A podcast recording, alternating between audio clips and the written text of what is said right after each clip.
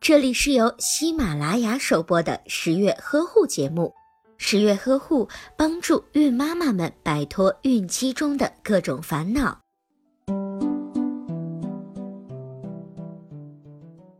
准妈妈在怀孕期间要做十几次检查，所以选择一家合适的产检医院非常重要。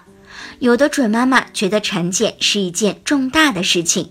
所以一定要选择一个大医院检查才行，这就造成了大医院准妈妈扎堆做检查的现象，所以排队挂号等待检查会花掉不少的时间，很多准妈妈甚至会吃不消。